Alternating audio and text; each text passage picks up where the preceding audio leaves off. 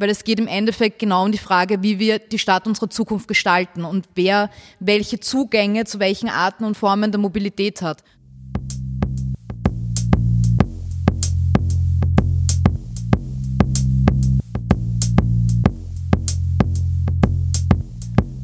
Unter Palmen.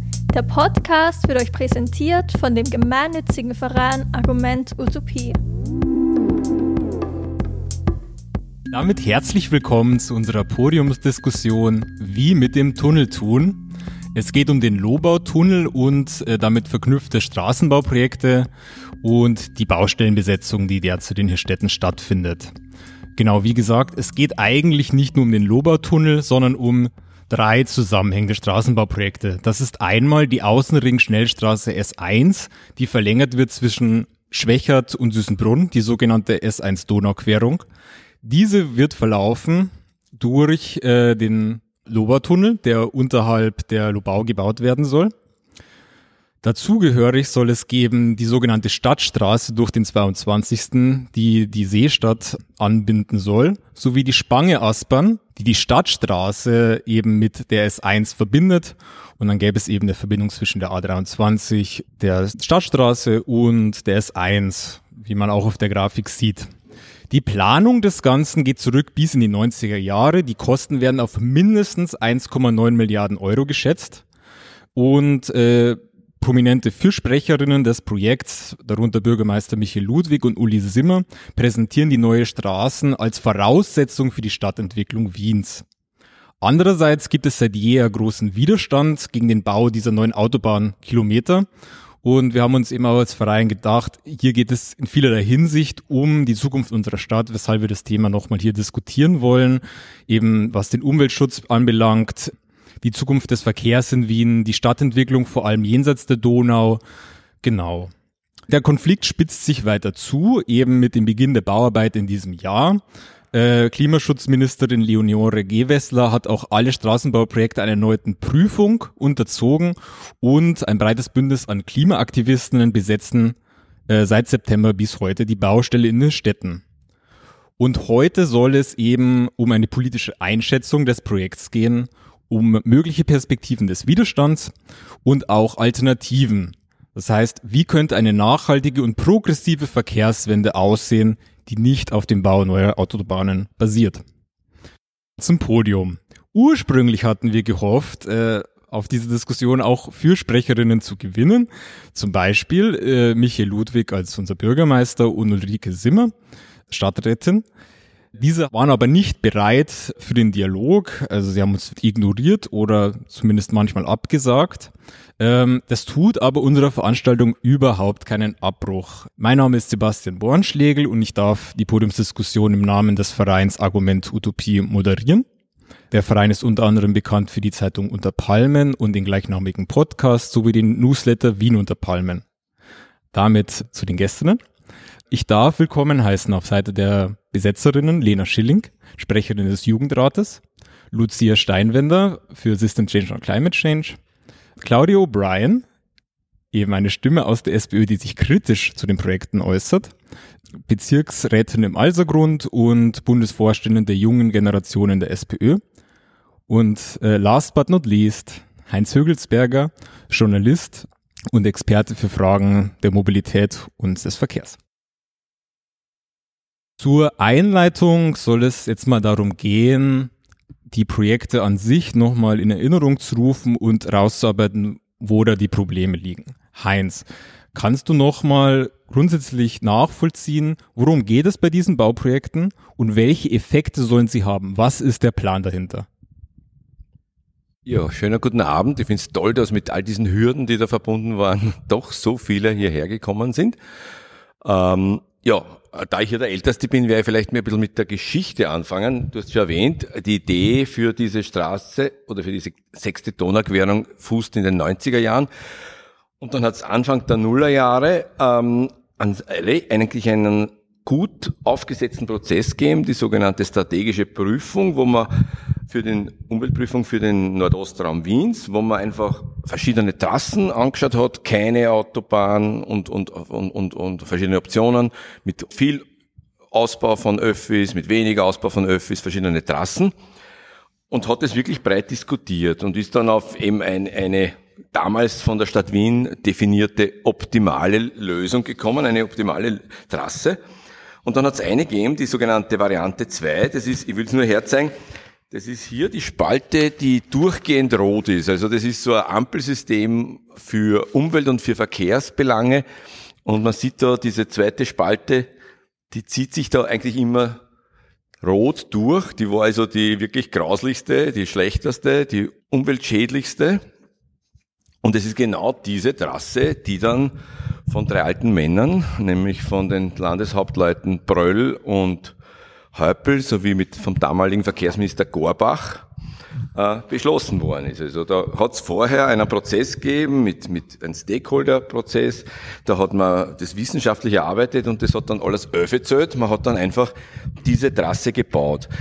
Und das ist eben die äußerste. Wir haben es damals bei den Beratungen, ich war bei diesem strategischen Umweltprüfungsprozess äh, dabei, für, damals für Global 2000.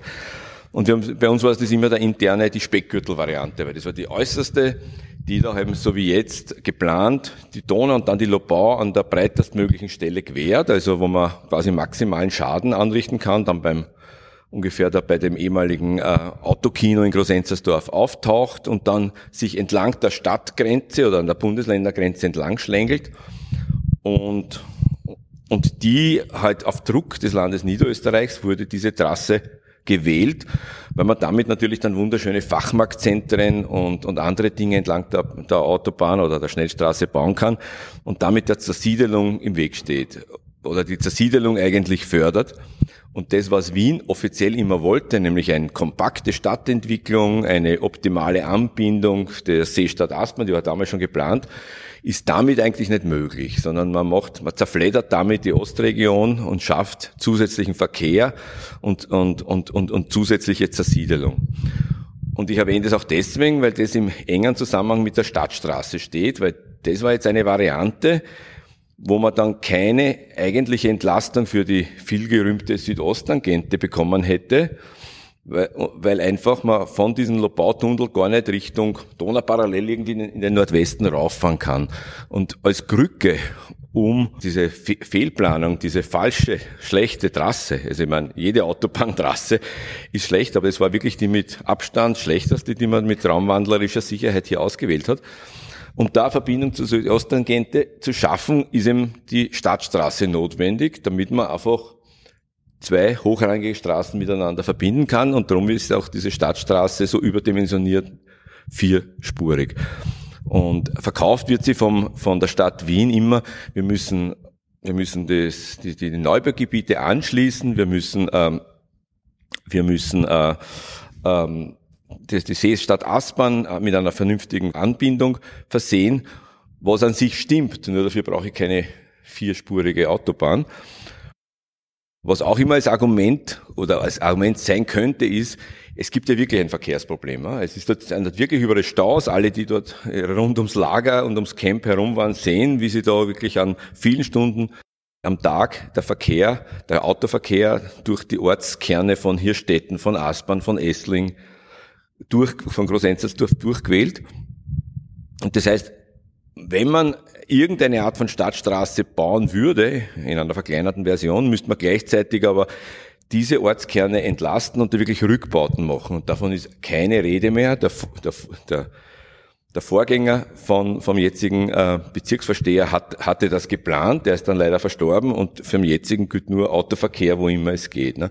Also das heißt, was mit dieser Lobautobahn bewirkt wird, ist einfach äh, eine weitere Speckgürtelentwicklung, dass noch mehr Leute ins Umland ziehen und noch und wieder mit dem Auto nach Wien reinfahren.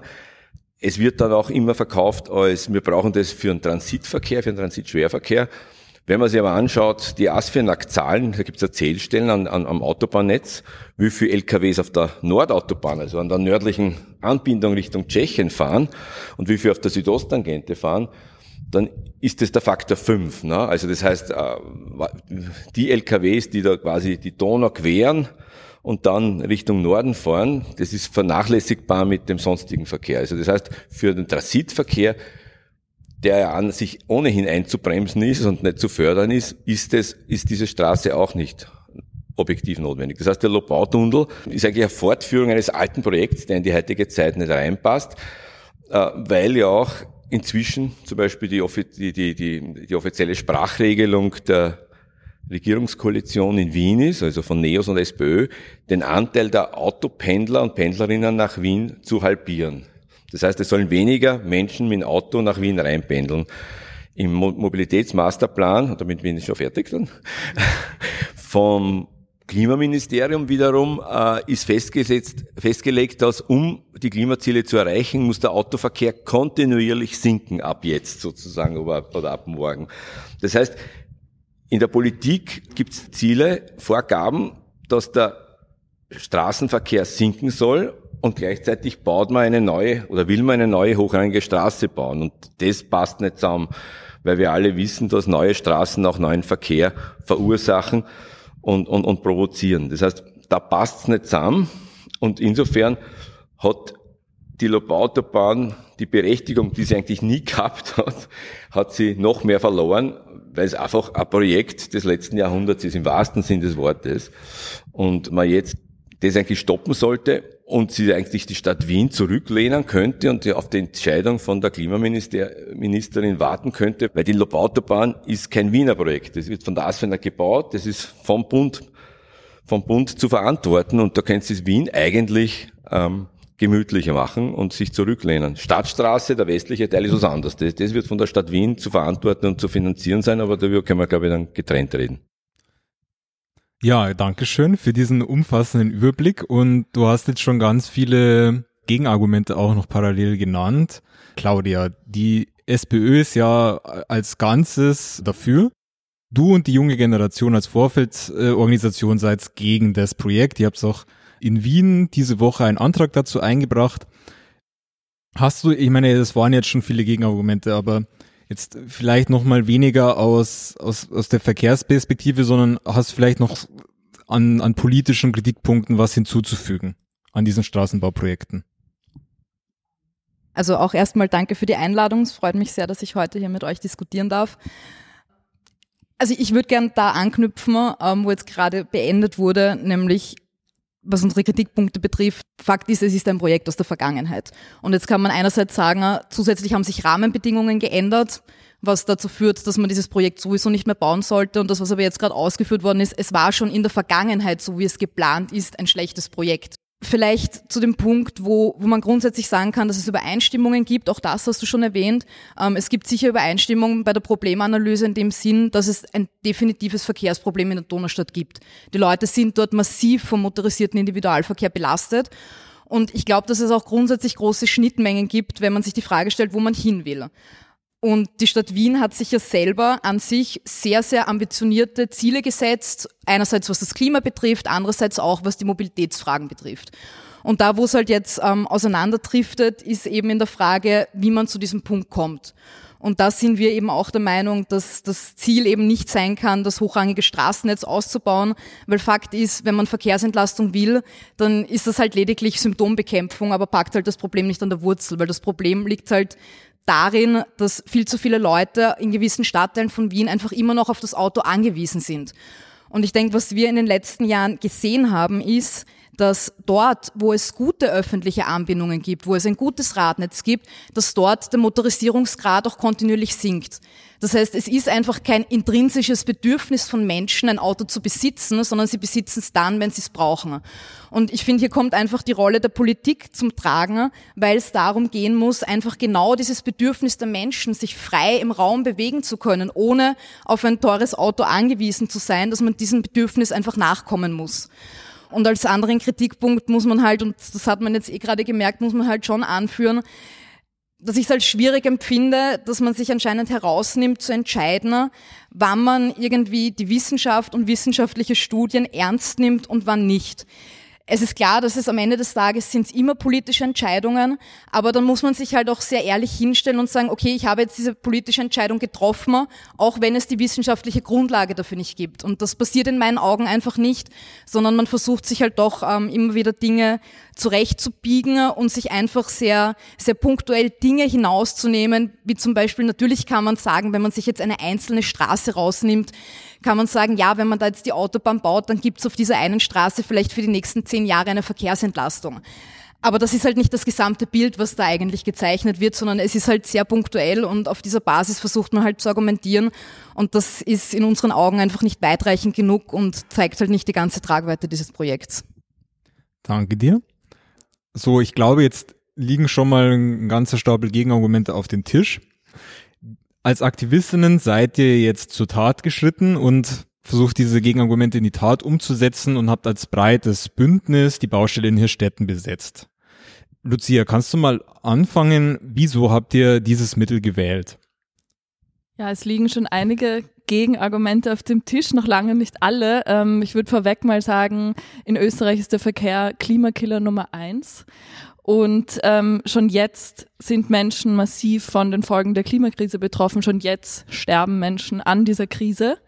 Und trotzdem wollen die politischen EntscheidungsträgerInnen hier weiterhin ähm, massiv, also wir haben schon die Zahlen gehört zu den Finanzen, ähm, Millionen im Fall der Stadtstraße und Milliarden im Fall der Lobau-Autobahn in dieses ähm, automobile Verkehrssystem buttern. Und ähm, seit 20 Jahren gibt's Widerstand gegen dieses Projekt. Also das ist auch etwas, diese Besetzung ist ja nicht einfach ähm, vom Himmel gefallen, sondern seit 20 Jahren gibt es auf allen möglichen politischen Ebenen Widerstand gegen dieses Projekt in Umweltverträglichkeitsprüfungsverfahren, Petitionen, Demos und so weiter. Es gab 2006 auch schon mal eine Besetzung, was viele vielleicht nicht wissen. Es gab schon wochenlang eine Besetzung der Lobau gegen Probebohrungen dort. Und wegen des massiven Widerstands, der sich auch zu Beginn dieses Jahres immer, ähm, immer mehr vergrößert hat und tausende Menschen eigentlich gegen dieses Projekt auf die Straße gegangen sind, ähm, wurde der politische Druck dann auch auf die Bundesregierung eigentlich so erhöht, dass die Lobau-Autobahn, die ja in Verantwortung, also die S1, wie man hier sieht, in Verantwortung der Bundesregierung liegt, eigentlich auf Eis gelegt und diese sogenannte Klima mit dieser Klimaevaluierung ähm, einer weiteren Überprüfung sozusagen unterzogen. Wir warten immer noch auf ein Ergebnis. Und trotzdem hat die Stadt Wien im Sommer begonnen, die Stadtautobahn zu bauen, welche ohne die ähm, S1, wie man hier sieht, eigentlich überhaupt keinen Sinn macht, also völlig sinnlos ist und hat eigentlich versucht, einfach Fakten zu schaffen, ähm, mit Beton sozusagen. Und deswegen sind wir ähm, als breites Bündnis mit ähm, verschiedenen Gruppen und autonomen Aktivistinnen ähm, vor Ort gegangen und haben gesagt, nein, wir lassen nicht zu, dass mitten in der Klimakrise noch Autobahnen gebaut werden. Und zum einen ist diese Protestform der Blockade, mit der es begonnen hat und dann zu einer Besetzung wurde, die bis heute andauert, ein Mittel physisch irgendwie aufzuzeigen, wo wird die Klimakrise eigentlich produziert? Weil wir hören immer die ganze Zeit Versprechungen ähm, und klimapolitisches Bla bla bla von Klimamusterstadt und gerade wurde auf der COP auch vom Klimastadtrat äh, wieder behauptet, Wien sei Vorreiterin und indem wir an diese Baustelle gehen, zeigen wir auch, das ist nicht richtig. Die Klimapolitik ähm, der Stadtregierung, der Wiener Stadtregierung sieht immer noch so aus, dass Millionen in Autobahnen gebaut werden. Dankeschön. Es geht also darum, der Kritik auch irgendwie einen, eine Zeit und einen Ort und einen Namen zu geben. Und ein Anliegen, das ja auch immer wieder geäußert wurde, ist eben, nochmal den Dialog zu führen, das Problem nochmal aufzumachen. Das haben wir auch heute versucht, irgendwie auch als, als Verein eben den Diskussionsprozess anzustoßen, die politischen Repräsentantinnen nochmal einzuladen. Und äh, ich glaube, das ist ja auch ein Anliegen der Besetzung. Jetzt, Lena, wollte ich nochmal fragen, inwieweit geht jetzt auch die Strategie zum Dialog auf oder auch die, die Strategie dann nochmal den Entscheidungsprozess zu ändern, denn die Besetzung wird ja von der Gegenseite auch immer wieder als Grund angeführt, eben nicht mehr zu diskutieren. Ich glaube, da müssen wir auf der einen Seite sagen, wie gesagt, es gibt schon seit 20 Jahren Protest. Die Diskussionen sind schon geführt worden. Und ja, es wäre gut, sich nochmal an den Tisch zu setzen. Aber ich glaube, da sieht man auch, wie eingeschüchtert die Stadt sein muss wenn sich Michi Ludwig nicht traut, das zu machen. Und ich, es ist gerade vorhin schon das Wort gefallen, Traummännchen. So. Und ich glaube, das muss uns klar sein. Die Leute in der Stadt, die wissen ja, worum es geht. Die wissen, dass das nicht die Lösung ist. Die wissen, Entscheidungsträgerinnen wissen, dass das nicht die Lösung ist aber es ist ihnen egal. Wir sind über den Punkt hinaus, um an sie zu appellieren, um zu glauben, dass es was verändern wird. Deswegen ist der Punkt gekommen, wo wir tatsächlich, und das ist einer der größten Blockaden seit jetzt fast drei Monaten, uns mit unseren Körpern entgegensetzen. Und ich glaube, das muss man ganz klar sagen. Wer 2021 noch glaubt, in der Klimakrise, in der Situation, wo wir gerade sind, dass wir Autobahnen bauen können, ist kopflos. Wer keinen Widerstand dagegen leistet, dass wir das tun, hat den Verstand verloren. Und ich glaube, genau das beweisen wir gerade und das beweisen wir Tag für Tag. Ob diese Diskussion noch stattfinden wird, kommt, glaube ich, sehr darauf an, wie die Stadt weiter damit umgeht, was passiert, wie viel Druck von der, von der Partei kommt und auch intern. Ich glaube, deswegen ist es ganz wichtig, dass wir da Banden schlagen, in jedem Fall. Aber, und ich glaube, das kann man sagen, es ist eine neue Ära angetreten. Und zwar eine Ära, in der wir beschlossen haben, wir müssen jetzt gewinnen. Die Klimakrise lasst nicht mehr zu, dass wir verlieren. Und das werden wir nicht. Wir haben es gerade schon gesagt, es gibt Unmengen an Bränden, es gibt Überschwemmungen. Und wenn Michi Ludwig jetzt nicht sofort mit seiner rückschrittlichen Politik aufhört, dann ist er mitverantwortlich und wir werden ihn mitverantwortlich machen. Sein Verhalten wird Konsequenzen haben. Und das werden wir zeigen. Dankeschön. Es geht also darum, auch vor allem den Druck zu erhöhen und ähm, ja auch eine Reaktion herbeizuführen, die hoffentlich dagegen dann kommt. Ich würde jetzt noch nochmal einen Schritt zurück machen zu Themen, die schon angesprochen wurden. Da sind zum einen diese verschiedensten Prozesse, die abgelaufen sind über die Jahre und eben auch diesen Punkt, äh, welche wissenschaftlichen Fakten werden da zu welchem Zeitpunkt ins Feld geführt, welche werden besprochen, welche nicht. Mein Eindruck war so ein bisschen, okay, es, es gab schon einen sehr langen politischen Entscheidungsprozess, der mehr oder weniger abgeschlossen ist. Es gab die strategische Umweltprüfung, genannt Supernau, Anfang 2000. Mehrere Trassenvarianten wurden diskutiert. Es wurde sich für die kontroverseste Option für die rote Ampel entschieden. Ähm, ausgemacht von drei politischen Granten damals. 2015 folgte der UVP-Bescheid, der, der Umweltprüfbescheid, war positiv, Beschwerde wurde eingelegt, 2018 erneutes grünes Licht. Positive Bescheide in Sachen Naturschutz liegen seitens Wiens vor, seitens Niederösterreich Wasserrecht. Die Verfahren sind meines Wissens noch offen. So. Und ein Dokument, das ja immer wieder ins Feld geführt wird, um das auch zu begründen, ist der Expertenbericht, der 2017 von der damaligen Verkehrsstadträtin Maria Vassulaco äh, in Auftrag gegeben wurde. Und ich habe diesen Expertenbericht gelesen und darin wird ja festgestellt, dass es alle drei Straßen bräuchte, um eine positive Stadtentwicklung zu garantieren und die Mobilitätsbedürfnisse zu gewährleisten. Der Ausbau der Öffis wird dabei in jedem Fall vorausgesetzt, das kommt immer wieder in diesem Bericht, stehe also außer Frage, dennoch brauche es die Straße. Jetzt die Frage an dich, Heinz. Wieso ist diese Einschätzung nicht mehr haltbar oder war schon immer falsch? Denn in gewisser Weise würde das ja bedeuten, dass all diese sehr komplizierten und aufwendigen Verfahren auch so ein bisschen für die Katz wären. Ja, ich meine, zu den Verfahren muss man sagen, dass ja die Lobautobahn nach offizieller Planung der ASFINAG schon längst in Betrieb sein sollte und, und mhm. da schon längst äh, die Autos unter der Donau durchfahren.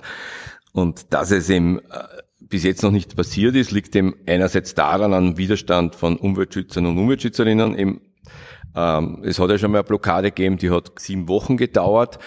Und also Gratulation. Und die Strategie der Stadt Wien war damals dieselbe, warten wir, bis die heimgehen, bis einer kalt wird. Ne? Und damals hat es im November angefangen und, und, und, und knapp vor Weihnachten war das dann wirklich vorbei. Und jetzt habe ich allerdings den Eindruck, dass dass sie äh, haben eure, eure Zähigkeit unterschätzt und es rennen dann teilweise die Termine davon, muss man dazu sagen. Und ja, und der zweite Grund, warum sie das so gezogen hat, war also nicht nur den Widerstand, der sowohl körperlich war als auch juristisch, äh, sondern auch, weil es einfach komplizierter ist, ein schlechtes Projekt äh, durch die UVP zu bringen und dem den, den Stempel äh, umweltverträglich aufzudrücken. Diese Studie von der TU, an der gute Leute mitgearbeitet haben, hat das Problem, dass jeder das rauslesen kann, was man rauslesen will. Also, du hast das erwähnt, da werden, da wird der Öffi-Ausbau als Voraussetzung genannt, der aber in dem, in der Breite oder in der Intensität da gar nicht passiert ist. Also die S80 fährt immer noch im, äh, im Halbstundentakt durch die Gegend. Ähm, die, die, die, die Verlängerung der Straßenbahn bis Grosenzersdorf, die es in meiner Kindheit schon gegeben hat, also die, die hat schon gegeben, also das ist nichts Neues, was man da fordert, die ist schon gefahren. Die soll, glaube ich, 32, also es sind wirklich astronomische Zeiträume, die, die da geplant werden. Ne? Und das ist auch einer der, glaube ich, der großen Kritikpunkte, dass man, dass, dass sie die Politik, die Stadt und auch die, äh, in dem Fall die Stadtpolitik sehr auf die Lobautobahn fokussiert aber eben das, was immer so im Package ähm, mitversprochen worden ist oder was als eben als teilweise als Voraussetzung genannt wurde, ähm, damit die überhaupt die versprochene Wirkung unter Umständen entfalten kann, auf das hat man dann immer äh, vergessen. Ne? Und, und wie gesagt, die Studie ist jetzt auch schon älter, es haben sich die Rahmenbedingungen total geändert, es hat sich das politische Bewusstsein und, und die, die, die Dringlichkeit äh, der Klimakrise total verschärft und, und, und man kann da einfach nicht mit, mit alten Dogmen da weiter hausieren gehen. Und wie gesagt, man kann jetzt aus der Studie so ziemlich alles rauslesen, die ist ein bisschen so geschrieben, dass es, dass es für alle ein, ein etwas drinnen steht. Also das ist eines der Kernprobleme dabei. Dankeschön.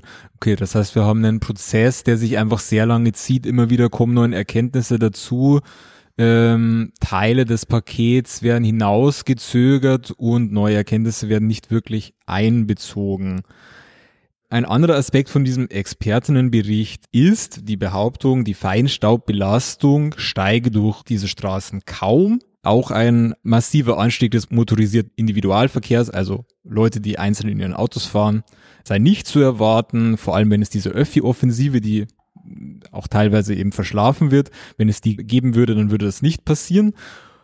Auch genannt wird die Elektromobilität, die in Zukunft weitere Entlastungen bringen würde. Und diese Entlastungen würden dazu führen, dass ein leichter Anstieg der Treibhausgase mehr als ausgeglichen werden würde. Lena, an dich die Frage. Ist die Verhinderung dieser Straßen nun wirklich ein entscheidender Schritt gegen den Klimawandel? Oder ist es eher ein Symbol, an dem sich ein allgemeiner Protest gegen den Ausbau des Individualverkehrs aufhängt? Ich würde sagen, es ist sicherlich beides. Ähm, fangen wir mal konkret mit Wien an. In Wien haben 47 Prozent aller Haushalte gar kein Auto. Das heißt, wir reden da eigentlich auch von einer sozialen Frage. Die Donaustadt als der schnellst wachsende Bezirk ist darauf angewiesen, dass wir die Stadtentwicklung anders denken. Wie absurd ist es, dass wir uns vorstellen, wenn wir uns anschauen, Europa hat die Tendenz, dass bis 2050 85 Prozent circa in Städten wohnen werden. Das heißt, Zuzug in Städte ist ganz normal. Jetzt muss man sich überlegen, wenn in Wien lauter Autos rumfahren mit 70 ähm, Kilo Menschen, die irgendwie 800 Kilo wiegen, macht das so gar keinen Sinn. Und wie gesagt, die soziale Komponente, es können sich einfach nicht alle Leute ein Auto leisten und es müssen sich auch nicht alle Leute ein Auto leisten können. Das ist das Erste. Zweitens, in Wien sind im Moment 67 Prozent Parkfläche oder fahrende oder parkende Autos. Das heißt, wir sind im Moment eine Art Autostadt und das darf es einfach nicht sein. Wenn wir über dieses konkrete Bauprojekt reden, dann reden wir über die Zukunft dieser Stadt. Und ich finde, das ist ein ganz konkretes Ding wir alle hier wohnen in Wien und wollen mitreden, wie, und wie wir es gestalten. Und das ist ein absoluter Witz. Also es ist auf gar keinen Fall ein Symbolprotest. Und auf der anderen Seite habe ich gerade vorhin schon gesagt, ja, es geht auch darum zu reden, wie wir über Mobilität in den kommenden Jahren reden. Es kommt darauf an, wie wir von A nach B kommen und es kommt darauf an, ob wir das mitentscheiden oder nicht. Und dazu gibt es ja auch ganz viele Studien, dass die Menschen Klimaschutz wollen. Es wird ganz oft gesagt, auch von Michi Ludwig und Co., von diesen, auch auf der COP, mich macht das immer so wütend, wenn Leute sagen, die Leute wollen keinen Klimaschutz. Das ist absoluter Blödsinn. Es sind 63 Prozent der Österreicherinnen gegen den Ausbau von Autobahnen wir haben es auch in Frankreich gesehen, Bürgerinnenräte. Wenn man die Leute entscheiden lässt, dann sind sie gegen Autobahnen, sie sind für Klimaschutz. Die Frage ist also, warum widersetzen wir uns eigentlich dem Willen der Menschen? Wir leben doch in einer Demokratie. Ich glaube, es geht um all diese Aspekte. Mhm, danke. Das heißt, es geht von Seiten des Protests auch so ein bisschen um die Kehrtwende des Ganzen. Ich würde noch mal ganz gerne eingehen auf so einen Teil des Nutzens, was ja immer ins Feld geführt wird, ist, dass die Projekte die Zukunft legen für einen neuen massiven Zuzug von Menschen in Wien im 21. und 22. Zudem herrscht da grundsätzlich schon ein hohes Infrastruktur äh, Defizit und es gibt so eine, ein Gefälle zwischen dem Stadtkern und dem, was gemeinhin als Transdanubien bezeichnet wird. Also es fehlen massiv viele Jobs, hunderttausende Jobs wird gesagt und ja, die Lebensqualität ist abgesehen von der Donau sicher auch teilweise nicht so gegeben. Um eben auch bestimmte kulturelle Erfahrungen, bestimmte Dienstleistungen in Anspruch zu nehmen oder um zum Job zu kommen, müssen ja auch viele Leute von der anderen Seite der Donau auf diese Seite. Und diese Bauprojekte haben ja das Ziel, den 21. und 22 aufzuwerten. Das wird auch immer vom Bezirksvorsteher auch als großes Argument äh, hineingeworfen. Claudia, wie würdest du sagen, ist es um die soziale Gerechtigkeit hier zwischen Peripherie und Zentrum bestellt? Weil, also grundsätzlich ist es ja aus den inneren Bezirken immer auf jeden Fall leichter zu sagen, hey, hört's doch da jetzt da, da draußen auf diesen Tunnel zu bauen. Aber ist es nicht auch so, dass den Donaustädterinnen potenziell die Zukunft vermasselt wird, wenn sich das alles verzögert, wenn die verschiedenen Ausbaumöglichkeiten verschlafen werden, was bahnt sich da an? Also was es ist, es ist definitiv eine Frage der sozialen Gerechtigkeit, aber da geht es halt darum, dass es sozial einfach nicht gerecht ist, dass die Menschen in der Donaustadt zu so einem großen Ausmaß darauf angewiesen sind, ein Auto zu nutzen. Und genau hier spießt es einfach, weil die Lena hat es vorher schon gesagt, ähm, man muss sich halt wirklich die Frage stellen, wer kann sich überhaupt ein Auto leisten? Und wenn man sich da beispielsweise Einkommensquartile anschaut, dann sieht man, dass die Menschen im untersten Einkommensfünftel zur Hälfte gar kein Auto besitzen, weil ein Auto einfach gerade auch im Vergleich zu öffentlichen Verkehrsmitteln massiv teuer ist. Und dementsprechend, ja, es ist eine Frage der sozialen Gerechtigkeit. Und das ist für mich ehrlich gesagt auch, also gerade als SPÖlerin auch immer der riesige Punkt, weil wir anfangen müssen, Klimapolitik einfach viel mehr in genau diesem Gedanken einer sozialen Frage zu denken. Und dann geht's halt ganz konkret um die Frage, für wen bauen wir eigentlich Straßen? Fakt ist, die Straße zahlen wir alle. Die zahlen alle Steuerzahlerinnen gemeinsam, völlig unabhängig davon, ob sie ein Auto haben oder nicht.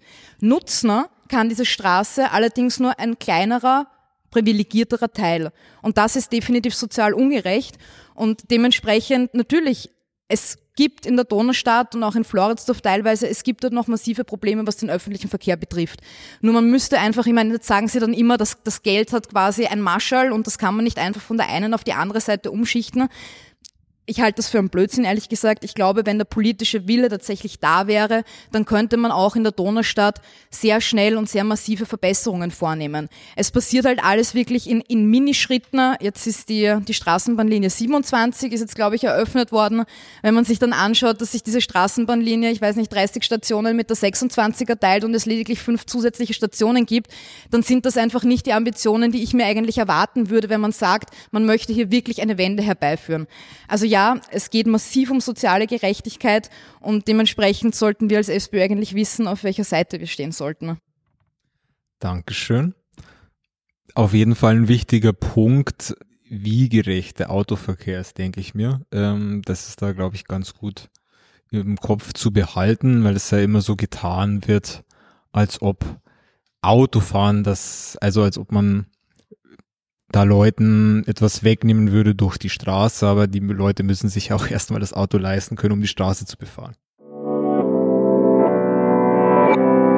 Dranbleiben. Nach einer kurzen Unterbrechung geht es weiter. Hey, wenn dir diese Folge gefällt, dann abonniere uns doch in deiner Podcast-App. Wir sind ein unabhängiges Projekt und damit auf die Unterstützung durch HörerInnen wie dich angewiesen. Empfehle uns deinen FreundInnen und Verwandten gib uns 5 Sterne und wenn möglich auch eine Spende. Wenn du mehr über unseren Verein Argument Utopie und unsere Zeitung Unter Palmen erfahren willst, dann besuche uns auf unterpalmen.net. Bussi Baba und bleib süß.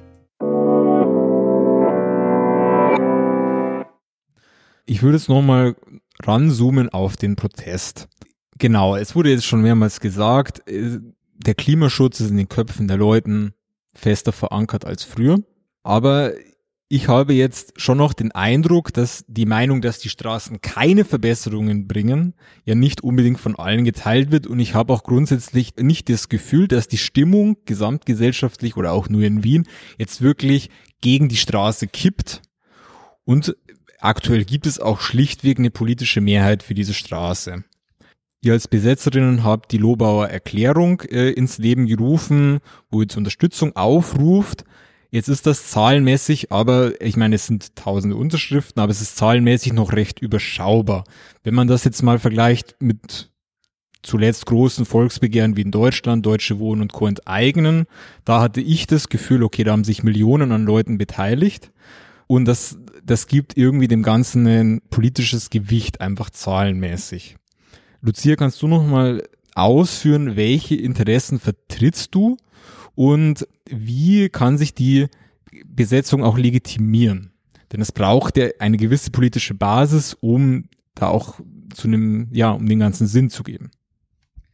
Also ich frage mich eher, welche Legitimation hat die SPÖ im Jahr 2021, Autobahnen zu bauen, während wir bis zum Ende dieses Jahrhunderts mit 83 Millionen äh, Klimatoten rechnen, während jetzt schon Menschen an den Folgen dieser Klimakrise sterben. Welche Legitimation hat die SPÖ ähm, damit dafür die Klima, diese Klimakrise noch weiter anzuheizen und deinem Gefühl, ähm, also dein Gefühl möchte ich dir nicht absprechen, aber erst vor zwei Wochen ist eine Studie vom VCÖ rausgekommen, dass 71 Prozent der Bevölkerung ähm, den Ausbau von äh, Autobahnen und Schnellstraßen im Widerspruch zu den Klimazielen sehen und nur 30 Prozent für den Ausbau des Straßennetzes sind. Und auch die Frage nach den Interessen würde ich mal umdrehen und dann das anknüpfen, was Claudia gerade gesagt hat. Du hast ähm, in deiner Moderation gesagt, das Ziel dieser Straße ist, ähm, DonaustädterInnen besser anzubinden an die Innenstadt das könnte man durch öffentlichen Verkehr leisten. Und wenn wir sehen, wenn wir mal den politischen Diskurs beobachten, erst kürzlich hat sich die Wirtschaftskammer Österreich wieder ganz massiv für den Bau der Lobau-Autobahn ähm, und der Stadtstraße ausgesprochen mit dem Argument, ähm, ja, Menschen- und Personenverkehr kann man ja leicht umlagern auf die Schiene zum Beispiel, aber für den wirtschaftlichen Verkehr, für den Güterverkehr braucht es ja solche Straßen. Und da dieser auch, ähm, ich zitiere weiter die WKO, da das ja auch wachsen muss von Jahr zu Jahr, brauchen wir nochmal äh, mehr Straßen. Und daran sehen wir wieder die Interessen, die hinter diesen Projekten und diesen klimazerstörerischen Vorhaben stecken, ähm, sind sehr stark vertreten in der Politik. Und anknüpfend an das, was Claudia gerade gesagt hat, äh, wer die Folgen auch trägt von ähm, zusätzlicher Verkehrsbelastung, nämlich Menschen, die an stark befahrenen Straßen wohnen, die meistens niedriges Einkommen haben, aber gar kein Auto selbst besitzen, frage ich mich, für welche Interessen macht die SPÖ eigentlich ihre Politik? Und für welche Interessen wir dort ähm, diese Politik verhindern wollen, würde ich sagen, für unsere Zukunft und unsere Lebensgrundlagen, die an diesen Baustellen zubetoniert werden. Dankeschön. Genau, dann spiele ich den Ball nämlich gleich mal weiter. ja, die SPÖ-Granden sind eben sehr stark für den Bau. Auch das Projekt wurde auf lange Sicht geplant. Ähm, Heupel war auch schon dafür. Jetzt regt sich eben über die letzten 20 Jahre jetzt nochmal verstärkt, regt sich der äh, zivilgesellschaftliche Widerstand, aber auch innerhalb der SPÖ, zumindest jetzt in der Parteivorfeldorganisation, kommt auch die Kritik auf. Darauf antworten die Befürworterinnen ja auch in Interviews und so weiter immer wieder, ja, sie werden den Dialog suchen und die Wienerinnen und Wiener äh, davon überzeugen. Claudia, kannst du noch mal ausführen, was passiert da innerhalb der SPÖ und wie ist da eure Rolle darin? Weil jetzt, okay, es gibt den Antrag jetzt nur auf der Wien-Ebene, aber vielleicht auch bald auf der Bundesebene. Seid ihr da nicht auf verlorenen Posten, weil dieses Kräftemessen Jugendorganisation versus Parteigranten ist ja auch ja eine Mammutaufgabe? Ja. Ähm. Ich weiß gar nicht, wie ich beginnen soll, diese Frage zu beantworten. Ähm, Also einerseits sind wir das natürlich als Jugendorganisation also eh grundsätzlich gewohnt. Also es ist jetzt nicht unbedingt was Neues für uns. Ich meine, ich, ich muss jetzt ganz generell einmal sagen, ich meine, natürlich gibt es jetzt diese Auseinandersetzung auch innerparteilich. Gleichzeitig bin ich der Meinung, dass die, dass die SPÖ Wien solche innerparteilichen Auseinandersetzungen auch aushält. Also es ist ja nicht das erste Mal, dass es also zu, also zu gewissen Themen einfach unterschiedliche Auffassungen gibt. Ähm, und wir führen die innerparteiliche Auseinandersetzung. Also es gibt auch einen innerparteilichen Diskurs dazu. Ähm, ja, es gibt unterschiedliche Positionen. Ich würde es aber ehrlich gesagt tatsächlich nicht ausschließlich auf die Jugendorganisationen beschränken. Also das ist schon etwas, was ich in den letzten, in den letzten Wochen schon massiv gemerkt habe. Es gibt aus unterschiedlichen Bezirken, aus unterschiedlichen Organisationen und tatsächlich auch über Generationsgrenzen hinweg ähm, sehr wohl kritische Stimmen zu diesem ganzen Projekt. Und für uns geht es jetzt aktuell gerade darum, einfach auch zu diesen Genossinnen und Genossen ähm, den Kontakt zu suchen, mit ihnen über diese Themen zu diskutieren und ehrlich gesagt auch ein bisschen, sage ich mal, auch Aufklärungsarbeit zu betreiben innerhalb der eigenen Partei. Weil was man schon sagen muss, also zumindest ist es mir so gegangen, für mich war dieses, also diese Lobau-Autobahn ehrlich gesagt ein Projekt, das ich die letzten Jahre nicht unbedingt am Schirm gehabt habe. Also natürlich ist immer wieder davon geredet worden, ja, ja, irgendwann wird dieser Tunnel gebaut, aber für mich war das so ein, okay, davon reden wir jetzt seit 20 Jahren und ehrlich gesagt, ich meine, wer baut heutzutage noch eine Autobahn durch die Stadt? Also mir ist dann eigentlich tatsächlich erst im Frühjahr so richtig bewusst geworden, okay, ähm, das ist halt tatsächlich ein Thema und dann haben sich doch einige bei uns wirklich sehr, sehr intensiv damit angefangen auseinanderzusetzen und wir haben uns halt grundsätzlich gedacht, ich meine, es war schon von vornherein eine sehr emotionale Debatte, gerade ab dem Moment, wo eben die Gewessler die Stopptaste gedrückt hat und wir haben uns dann gedacht, okay, immer dann, wenn viele Emotionen im Spiel sind, ist es gut, sich eben einmal mit der Wissenschaft auseinanderzusetzen, was gibt es da für Studien dazu etc. und haben uns halt wirklich sehr kontinuierlich versucht, eine Meinung zu bilden. Und das haben wir halt gemacht, haben das dann schlussendlich auch in einem Antrag formuliert, den eben die junge Generation Wien auch beschlossen hat und auch beim Landesparteitag einbringen wird. Und wie gesagt, bei uns geht es eben jetzt darum, ähm, auch in unterschiedlichen Bezirken ein bisschen Aufklärungsarbeit zu betreiben, den Menschen das Projekt näher zu bringen, was es eigentlich tatsächlich für Auswirkungen hat und ja, und wir werden dann im Frühjahr tatsächlich sehen am Landesparteitag, wie sich das Ganze weiterentwickeln wird. Hm. Ja, nach dem Sturm. so, jetzt zum Abschluss wollen wir den Blick jetzt nochmal in die Zukunft richten. Unser Verein heißt ja auch Argument Utopie und uns interessiert eben auch, wie man es in der Zukunft besser machen könnte, als Autobahnen zu bauen. Dazu stellen wir uns jetzt einfach mal vor, im Publikum würden hauptsächlich Leute sitzen, die in den nächsten zehn Jahren in den Norden Wiens ziehen und um ihre Zukunft fürchten. Und bis jetzt werden ihnen eben vor allem diese drei Straßen als Hoffnungsschimmer auf ein gutes Leben präsentiert. Und ich würde jetzt dazu einladen, nochmal gemeinsam äh, eine Alternative zu entwickeln äh, für eine nachhaltige Verkehrswende, die man diesen Menschen präsentieren und anbieten kann, und darauf eingehen, welche Chancen und Möglichkeiten es hier gibt. Genau, eben gerne gemeinsam schauen, dass wir uns nicht doppeln und dreifachen. Und Heinz beginnt doch einfach mal mit einem, mit einem kurzen Einstieg da. Ich wollte zuerst noch äh, eine Lanze für die Lebensqualität im 22. Bezirk brechen. Ich bin in Kagran aufgewachsen und äh, für viele, die, die fahren nicht freiwillig über die Donau, aber es, es, ist, es ist dort schon leibend teilweise. Und aber es, es verschlechtert sich auch einiges. Meine, was total übersehen worden ist in der, in der Verkehrsplanung ist, man kommt relativ schnell aus dem, aus Transdanubien in die Innenstadt. Es gibt die U1, es gibt die U2. Sehr viel Verkehr findet aber innerhalb der Bezirke statt und auch zwischen Floridsdorf und Donaustadt. Und da kehrt da massiver Öffi-Ausbau, weil da helfen diese Autobahnen äh, äh gar nichts. Ne? Das andere ist, es wird dort weiter gebaut, es gibt Platz, äh, es gibt ein Bedürfnis nach leistbaren Wohnraum, keine Frage. Der muss auch äh, der soll auch passieren, der muss auch passieren und der soll in Wien passieren und nicht jenseits der Grenze im Speckgürtel, also jenseits der Landesgrenze. Wenn aber man solche Strukturen baut, dass die Leute dann erst recht mit dem Auto fahren, dann ist es eigentlich fast wurscht, ob sie in Wien wohnen, weil eigentlich sollten sie in einer Stadt wohnen, weil das, weil man in einer, weil eine Stadt per se kurze Wege anbieten sollte. Ne? Und da sollte viel mehr passieren, da müsste auch viel mehr viel mehr an, an, an kulturellen äh, Aktivitäten im 22. möglich sein. Es war die Idee, auch einmal die TU äh, ähm, in, in, aufs, aufs, ähm, aufs, ins Flugfeld ähm, zu, zu verlegen. Da haben sie die alten Professoren dagegen ausgesprochen, weil die am Karlsplatz leichter hinfinden oder ich weiß nicht was. Also da, da, da müsste mehr passieren als nur Verkehrspolitik. Da, diese, diese Bezirke, die müssen wirklich Zentren haben. Wenn du mich jetzt fragst, was ist das Zentrum vom 22. Bezirk? Also Zentrum Kagran ist es nicht. Ne? Aber daran hapert dass man denen den Bezirken ein Gesicht gibt, dass man gute öffentliche Verkehrsmittel, aber auch Radwege, es ist teilweise lebensgefährlich, dort Radl zu fahren. Ähm, und, und das gibt es aber sehr viele Relationen, wo ein Fahrrad optimal wäre. Es ist auch flach, es ist windig, aber gut. Also da wäre viel möglich. Und, und, und, und darüber macht man sich oder hat man sich bisher viel zu wenig Gedanken gemacht.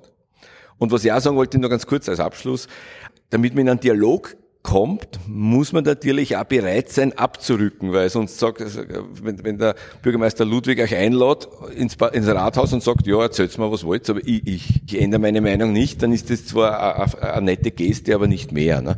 Also, und da wäre es wichtig, dass, dass, dass da einfach eine Bewegung reinkommt, weil dieses Eingraben und jetzt dann warten, wie entscheidet die Gewässler, so oder so, das ist sowas von zukunftsverweigernd, dass das der Jammer ist. Mhm. Ja, zumindest kommen wir ein bisschen zum Reden. ähm, für mich ist das Zentrum jenseits der Donau auf jeden Fall das Donauzentrum. Äh, ähm, Gibt jetzt ein neues Zentrum, würde ich sagen, in der Donaustadt. das Camp. Das Camp. ja gut, der war aufgelegt. ähm, Lina, magst du weitermachen? Ich würde auch, glaube ich, gern mit der Anfanggasse diese Utopie starten. Nämlich glaube ich, dass wir Mobilitätskonzepte in Zukunft einfach auch größer anders denken müssen. Und was heißt das? Wir müssen Sand im Getriebe sein. Und das sind wir gerade für diese Bagger. Und ganz viele kleine Sandkörner ergeben einen Sandsturm. Und deswegen führen wir gerade diese Debatte nochmal. Und mit genau diesem Gedanken müssen wir auch Mobilität in Zukunft wahrnehmen und denken. Das heißt, wir müssen nicht mehr solche großen Strecken zurücklegen. Vielleicht ist auch ein Weg zu sagen, wir wollen niemanden einsperren, aber wir müssen schauen, dass die Leute überall hinkommen ohne Auto und auch zu Fuß. Es muss alles wieder erreichbar werden. Wir müssen den Menschen die Wahl geben und ich glaube, diese Wahlfreiheit ist, worauf wir immer achten müssen. Und ich glaube, dass die Donaustadt einer meiner Lieblingsbezirke geworden ist in der Zeit, in der ich dort bin, weil es wirklich, wirklich schön dort ist und so soll es auch bleiben. Und ich glaube, wir gehen gerade den ersten richtigen Schritt, aber ich glaube, wir müssen noch viel größer denken und können das auch in Zukunft. Ja, ich glaube, die Lösungen liegen ja auf dem Tisch. Ähm, das fängt an, die äh, aufgelassenen S-Bahn-Stationen wieder in Betrieb zu nehmen, die Straßenbahnen zu verlängern. Eben die Wissenschaft äh, gibt es seit, seit Jahrzehnten, schlägt sie vor, wie ähm, klimafreundliche Mobilität aussehen kann. Wir müssen uns nur fragen, warum passiert das nicht? Und an diesen Stellschrauben müssen wir drehen, wenn wir diese Mobilitätswende erreichen wollen.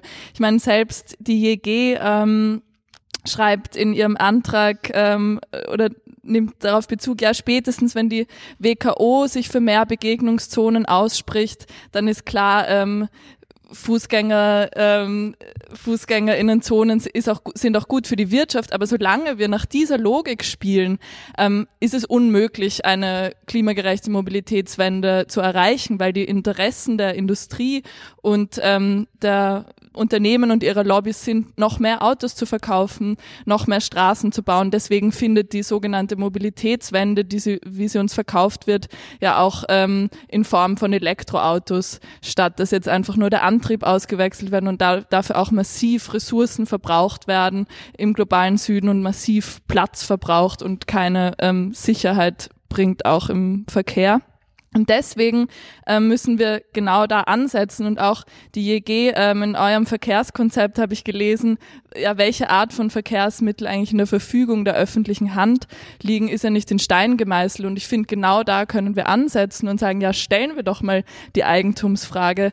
Kevin Kühnert, also der Vorsitzende der Jugendorganisation, der ehemalige der SPD in Deutschland hat schon mal gefordert, BMW zu enteignen. Und ich finde, Claudia, das könnten wir uns doch hier auch überlegen, wenn im Autoland Deutschland so eine Forderung gestellt wird, dann können wir doch auch hier mal sagen, wir sollten Mobilität der Marktlogik entziehen und ähm, nach den Bedürfnissen der Menschen gestalten und Strukturen aufbauen, wie wir wirklich radikal demokratisch darüber entscheiden können, wie wir von A nach B kommen.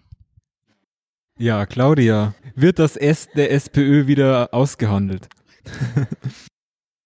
Ja, also es ist jetzt ganz viel gesagt worden, dem ich sowieso nur zustimmen kann. Ähm, ich finde, wenn man von Mobilitätswende redet, gibt es ganz viele Dinge, die man sowohl im Großen als auch im Kleinen tun kann.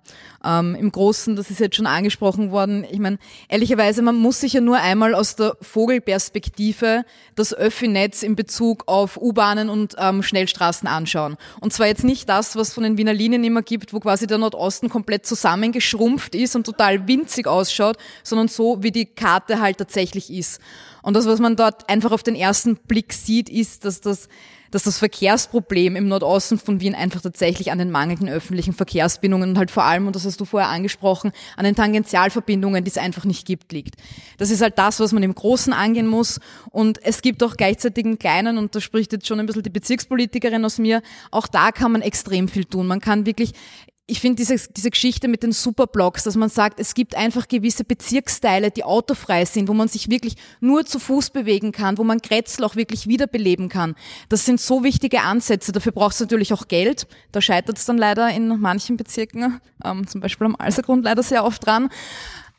Aber da wird einfach massiv auch von Stadtseite hinein investiert können. Und ich glaube, wenn man einfach diese Schrauben sowohl auf der höheren als auch wirklich auf der lokalpolitischen Ebene dreht, gäbe es in Wien obwohl wir in vielen Bereichen eh auf einem guten Weg sind, das muss ich da jetzt als SPÖ-Politikerin schon noch einmal sagen, gäbe es natürlich überall noch sehr, sehr viel Luft ähm, nach oben. Und ja, und das werden auch wir als Jugendorganisation in den nächsten Jahren natürlich kontinuierlich einfordern. Danke für dieses Abschlussstatement und ich finde es auch gut, dass die lokale Ebene nochmal rausgestrichen wurde. Damit steigen wir jetzt ein in die lustige Fragerunde. Ich muss die Frage wiederholen für den für die Audioaufnahme. Wir haben jetzt eine Frage aus der Online-Sammlung aufgenommen. Die Frage ist an Claudia, wieso die SPÖ so vehement an den Projekten ähm, festhält und ob es da irgendwelche Seilschaften auch zur Bauindustrie gibt. Ich glaube ehrlich gesagt nicht, dass das Bestehen auf diesem Projekt daran hängt. Ich glaube einfach, dass es es ist schon ausgeführt worden. Das ist einfach ein Projekt und man kann das mittlerweile sagen, das einfach seit Jahrzehnten geplant wird. Und wir waren halt, oder die SPÖ war halt seit Jahrzehnten oder ist seit Jahrzehnten auf der Position und das ist auch das, was sie einfach an die Bewohnerinnen und Bewohner der Donaustadt kommuniziert ist. Ihr braucht diese Straße, damit es euch besser geht. Das ist eine Erzählung, die halt immer und immer und immer wieder wiederholt wurde und natürlich die Lage ist ehrlich gesagt schon sehr verzwickt, jetzt zu sagen, wir haben das jetzt irgendwie 30 Jahre lang versucht, durchargument, also durchzuargumentieren und das gut zu verkaufen und darin irgendwie die Lösung zu sehen und sich dann von einem auf den anderen Tag quasi hinzustellen und zu sagen, naja, vielleicht ist das doch nicht der Weisheit letzter Schluss. Ähm, und gleichzeitig gibt es natürlich auch ein, ähm, doch einen relativ großen Druck, sage ich einmal, von Seiten der Bezirksvorsteher, gerade aus der Donaustadt, weil sich eben auch die darin einfach die, die Lösung für dieses Problem versprechen. Und Ehrlicherweise muss man ja sagen, wenn man sich die einfache Erzählung hernimmt, dann klingt das ja an sich ganz gut, wenn man sagt, bei uns sind die Straßen so dicht befahren, wir, wir bauen halt jetzt eine Umfahrung und dadurch wird es bei uns leichter. Das ist einfach und das kann man leicht erzählen und das ist einfach auch was, was die Leute schnell glauben, wenn sie sich halt nicht mit den großen Hintergrundstudien etc. beschäftigen. Und ja, ich glaube, dass das Festhalten an diesem Projekt halt primär daran liegt. Das ist natürlich eine Frage des Diskurses, wie man das jetzt irgendwie umdreht und gut kommunikativ rüberbringen kann. Aber ich bin wirklich der Überzeugung, und das ist auch etwas, was wir in unserem Antrag geschrieben haben, dass die SP Wien doch eine ähm, sehr große und sehr stolze Stadtpartei ist und dass uns kein Zacken aus der Krone fallen würde, auch nach den vielen Jahren sich hinzustellen und zu sagen, okay, es hat dieses Projekt jetzt lange gegeben, aber auch wir haben nochmal drüber nachgedacht, die Rahmenbedingungen haben sich geändert, unsere Ziele haben sich geändert und dementsprechend werden wir auch unsere Politik in diesen Fragestellungen anpassen. Michael Ludwig ist ja auch mittlerweile bekannt, unpopuläre Entscheidungen zu fällen. Die, die nächste Frage bitte.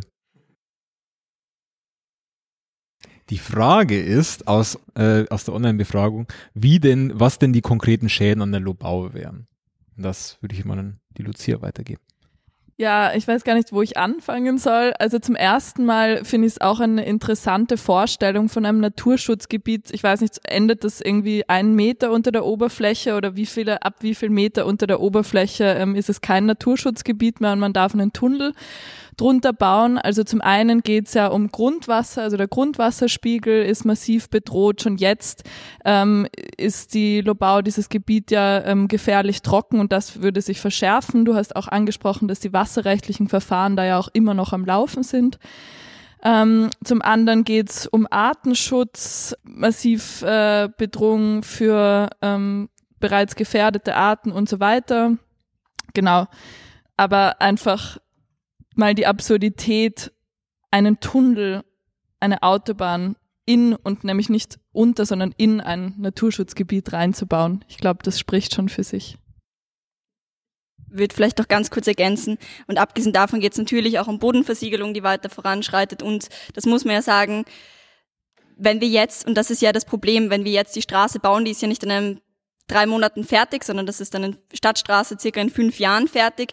Und dann sind wir der Klimakrise noch einen Schritt näher. Die Treibhausgasemissionen steigen. Das heißt, wir müssten anfangen, Straßen rückzubauen, wie das ja in anderen Großstädten zum Teil schon passiert. Und das ist einfach super kontraproduktiv, nämlich auch in dem Sinne von, zukünftiger Entwicklung. Und da würde ich nochmal sagen, ich verstehe nicht, warum Michi Ludwig oder warum Michi Ludwig Klimaschutz noch immer nur so als Propagandamittel verwendet und nach fünf Jahren oder vier, fünf Jahren Wahl immer wieder neu entscheidet, was jetzt wichtig ist oder nicht. Ich glaube, genau, das ist einfach wichtig zu sagen. So, gibt es noch vielleicht noch eine dritte Online-Frage, die sich aufdrängt und neue Themen behandelt? Mhm. Okay, die Frage ist, ob es auch Protest auf auf der niederösterreichischen Seite gibt und inwiefern da auch Kommunikation stattfindet zwischen Wien und Niederösterreich. Ja, und ich glaube, es geht nochmal an dieselben Leute. Ähm, ich glaube, es gibt Protest gegen ganz verschiedene Straßenbauprojekte. Direkt mit Politikerinnen aus Niederösterreich oder Co. hatten wir keinen Kontakt, soweit ich weiß. Bitte korrigiere mich, wenn ich da jetzt Blödsinn erzähle. Ähm, Tatsächlich wäre das natürlich wünschenswert, aber ich glaube, es wird recht viel auf die Evaluierung auch noch abgewartet, die, die jetzt hoffentlich bald irgendwann mal kommt. Ähm, genau, im Moment richtet sich unser Protest ja auch dezidiert gegen die Stadtstraße und blockiert Baustellen der Stadtstraße.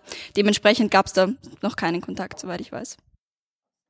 Ähm, es gab auf jeden Fall schon Kontakt zu Betroffenen von ähm, Straßenbauprojekten in, in, Niederösterreich, also mit den Betroffenen und AktivistInnen dagegen. Ähm, Vernunft statt Ostumfahrung zum Beispiel ist auch eine Initiative, die sich gegen Straßenbau ähm, und Schnellstraßenbau dort ausspricht. Es gibt die Machfeld-Schnellstraße und da gibt es eigentlich schon sehr spannenden Austausch auch ähm, in Form von Aktionstrainings zum Beispiel und sich gemeinsam voneinander zu lernen. Und diese ähm, Form der Besetzung oder der Blockade wird, glaube ich, auch vermehrt in anderen, ähm, also zum Beispiel vielleicht auch in Niederösterreich, zum Einsatz kommen, weil wir einfach sehen, ähm, Michael Ludwig und Konsorten und KollegInnen in Niederösterreich rücken einfach mit ihren Baggern an und dann müssen wir uns davor setzen. Danke. So, dann die Frage ins Publikum, ob es noch Fragen gibt, die noch nicht behandelt wurden. Ich, ich fange jetzt einfach mal bei dir an. Hm. Okay, ich fasse zusammen. Ähm, genau, die Route würde durch den alten Ölhafen verlaufen und da gäbe es auch die Gefahr, dass Altlasten, die dort gebunden sind, in der Erde wieder freigesetzt werden. Kannst du was dazu sagen, Hans? Ja, ich meine, Missgeschick ist gut. Das wurde bombardiert während dem Zweiten Weltkrieg, also weil die Nazi haben dort den Ölhafen mitten in die in die Au hineingebaut. Und da gibt's diese Spundwände, die also diese eben die, die Verseuchung quasi lokal halten sollen. Ähm, also ich glaube, die Lobau, der Lobau-Tunnel hat einige Probleme. Das heute allerdings nicht für das, für das Größte. Da ist doch einiges, aber korrigier mich, wenn das, ich übergebe an Wolfgang Rehm. Gut, also Öltanklager wurde gesichert mit Dichtwand und Sperrbrunnen. Und diese Dichtwand, die bis in 66 Meter Tiefe runtergeht, muss von beiden Tunnelröhren durchörtert werden. Mit jeweils 15 Meter Durchmesser. Wie bedenklich das dort wirklich ist, wissen wir nicht, aber wir schauen uns das gerade jetzt nochmal frisch und erneut an. Und das Projekt dokumentiert dazu fast nichts. Wie auch sonst es keine, Aus keine Aussage gibt über die genauen Auswirkungen. Und wir haben jetzt wirklich Verfahren, und die Naturschutzverfahren sind übrigens auch noch offen zum Tunnel. Wir wirklich seit 2011, 2012 Öffentlichkeitsbeteiligung versuchen wir, die Projektarbeiterinnen dazu zu bringen, dass sie die Auswirkungen sauber dokumentiert. Und das ist bis heute nicht passiert. Man hat das von einem Verfahren ins andere geschoben. Und äh, um, um gleich bei dem, bei dem Thema zu bleiben, wir haben zwei Tunnelröhren in einem in, durch, zur Gänze in Grundwasser führenden Schichten, nicht im dichten Untergrund. Mit unterschiedlicher Durchlässigkeit. Dieser Grundwasserkörper ist besiedelt bis in 600 Meter Tiefe. Grundwasserökologie. Teilweise von endemischen Lebensformen auch. Wir haben offene Baugruben an, in, in Schwächert und an der Nationalparkgrenze, die bis in 35 Meter runtergehen, wo über drei Jahre lang Wasser abgepumpt wird. Und zwar 150 Meter weg vom bedeutendsten Augewässer, die der Nationalpark dort hat. Und was dort passiert, wurde mit untauglichen Methoden und der Verweis auf die Lobaudotation und ähnliches mehr äh, hier dokumentiert. Und im Wasserrechtsverfahren haben sie uns gerade gesagt, dass die Methoden, über die wir jahrelang im UVB-Verfahren gestritten haben, von Anfang an untauglich waren. Jetzt kommen sie mit neuen daher. Das ist der Versuch einer Zusammenfassung. Einerseits Öltanklager, aber wie jetzt die Auswirkungen in der Lobau und äh, im Nationalpark sind. Hundertprozentig sagen, was genau die Auswirkungen sind, kann keiner, kann ich auch nicht. Aber man kann von einem Projekt dieser Größenordnung erwarten, dass die Auswirkungen sauber dargestellt werden. Es wurde sogar selbst als Beweisfrage aufgeworfen, aber dann hat man sich ihr dann eben auch äh, wieder entzogen. Also danke für diese umfassende Information zum Thema. Das fand ich sehr hilfreich. Genau, ich würde jetzt mal nochmal zu den Fragen zurückkehren. Ähm, die Frage war, welche Gruppen und Teile der Gesellschaft man noch in diese Debatte integrieren müsste. Äh, und die Frage wurde eigentlich an alle gestellt auf dem Podium. Mehr Jugendorganisationen von der SPÖ. Ähm, Fände ich schön. Nochmal auch danke, dass du äh, da bist. Ich finde, das ist schon ein ziemliches Eingeständnis und ich glaube, wir können uns alle vorstellen, dass die innerparteilichen äh, Kämpfe da nicht ganz einfach sind, aber sie müssen gefochten werden. Und sonst, ich glaube, vor allem auch Donaustädterinnen tatsächlich und die Anrainerinnen vor Ort, die noch nicht überzeugt sind. Und wir haben es gerade schon gehört, zehn Jahre Propaganda von der SPÖ für dieses Projekt, das vollkommen Banane ist in Wahrheit. Und jetzt muss man sich überlegen, okay, wie kann man denen klar machen, hey, es ist für uns alle die beste Möglichkeit und es ist für uns alle der einzige Weg, das nicht zu bauen. Und ich glaube, das ist auf jeden Fall was, wo wir auch an, in der Besetzung vor Ort einfach auch nochmal ansetzen können. Es gibt jeden äh, Sonntag um elf einen Anrainerinnen-Brunch, an dem wir auch festhalten. Und ich glaube, das ist ganz wichtig, dass das noch immer ein Ort ist, wo die Leute einfach zusammen und hinkommen können. Und genau, ich glaube, das wären die zwei Zielgruppen, die ich mal in erster Linie bespielen wollen würde. Ja, vielleicht nur ergänzend. Also ich glaube, dass das Feld an Zielgruppen ja tatsächlich ein sehr, sehr breites ist, weil ja die Fragestellungen auch sehr breit sind. Es geht um klimapolitische Fragen, es geht um verkehrspolitische Fragen, es geht um Fragen der Verteilungsgerechtigkeit. Also auch wenn Menschen jetzt vielleicht nicht glauben, in der ersten Sekunde direkt davon betroffen zu sein, sind sie es dann doch. Weil es geht im Endeffekt genau um die Frage, wie wir die Stadt unserer Zukunft gestalten und wer welche Zugänge zu welchen Arten und Formen der Mobilität hat. Und dementsprechend glaube ich nicht, dass man jetzt sagen kann, so es gibt irgendwie die eine oder dort die eine Zielgruppe, die man noch direkt ansprechen muss, sondern dieser ganze Diskurs muss grundsätzlich in die gesellschaftliche Breite gehen. Es ist natürlich momentan eine extreme Herausforderung, weil, wie wir alle wissen, ist gerade die Themenlage einfach von anderen Dingen äh, massiv überlagert.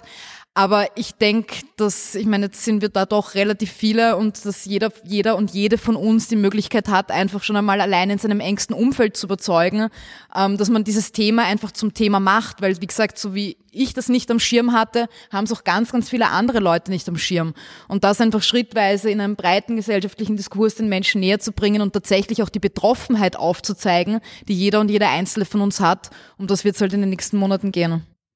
Ich stimme dir total zu. Ich finde auch, dass wir das ähm, als die gesamtgesellschaftliche Frage, die es eigentlich ist, auch verhandeln müssen. Ich meine, da geht es um ähm, massive Gelder, die da jetzt hineingesteckt werden. Und du hast gerade angesprochen, ist, ist gerade ein anderes Thema, nämlich Corona sehr beherrschend. Aber wir sehen zum Beispiel ein, im Gesundheitssystem fehlt es an allen Ecken und Enden. Das Gesundheitssystem ähm, ist von Überlastung bedroht und ähm, ein SJ-Kollege ähm, von dir oder äh, aus, aus Simmering hat er ein Video gegen den Lobautunnel rausgebracht, sehr empfehlenswert, falls ihr es noch nicht angeschaut habt.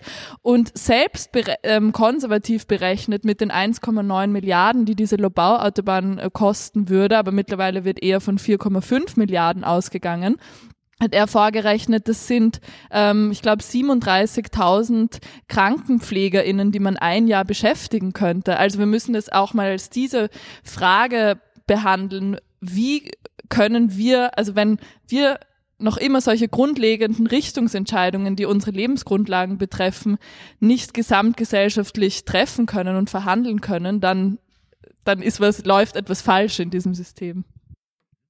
Ich wollte nur ganz kurz erwähnen, also in der öffentlichen Diskussion erscheint oft der Eindruck, die Lobauterbahn, das ist so ein Donaustädter Problem. Und das ist es ja nicht, weil eigentlich sollte es ganz Wien oder ganz Ostösterreich sich dafür interessieren, äh, weil es eben klimapolitische Auswirkungen, Verkehrsauswirkungen hat, aber eben das Geld, das man dort ausgibt, wo, woanders dann fehlt. Und eigentlich sollte es ganz Österreich interessieren, weil es ja eine Bundesstraße ist, weil es ja von der ASFINAG äh, gebaut werden soll, die im Eigentum der Republik, also von uns allen ist. Und eine weitere Zielgruppe wären natürlich alle Organisationen, die den Anschluss und den Kontakt zur Jugend nicht gänzlich verlieren wollen. Okay, es gibt noch eine Wortmeldung. Die Frage ist, ähm, wie da die Diskussion ist mit dem Bezirkschef Nefri im 22. Bezirk, ob der schon mal im Camp war und ob man den ja irgendwie von der Sache überzeugen kann oder zumindest darüber reden kann.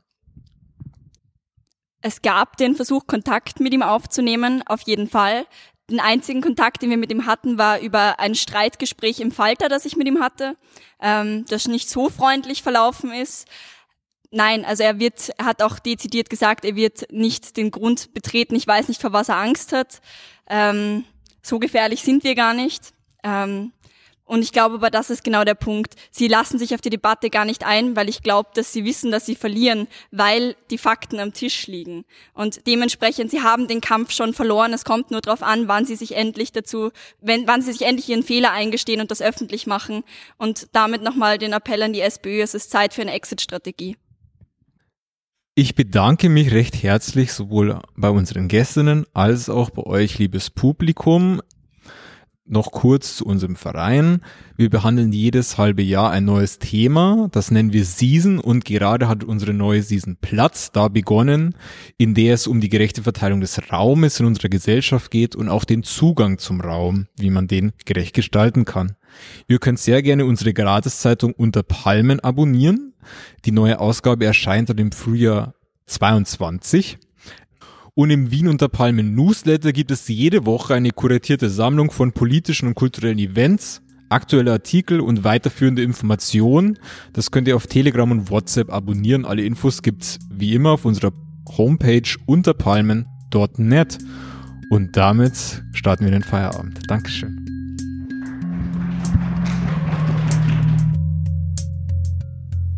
Wenn du uns von Unterpalmen nicht nur hören, sondern auch lesen möchtest, dann abonniere doch unsere Zeitung und unseren wöchentlichen Telegram-Newsletter. Wir freuen uns über Spenden und neue Fördermitgliedschaften. Mehr Infos hierzu findest du auf unserer Homepage unter palmen.net.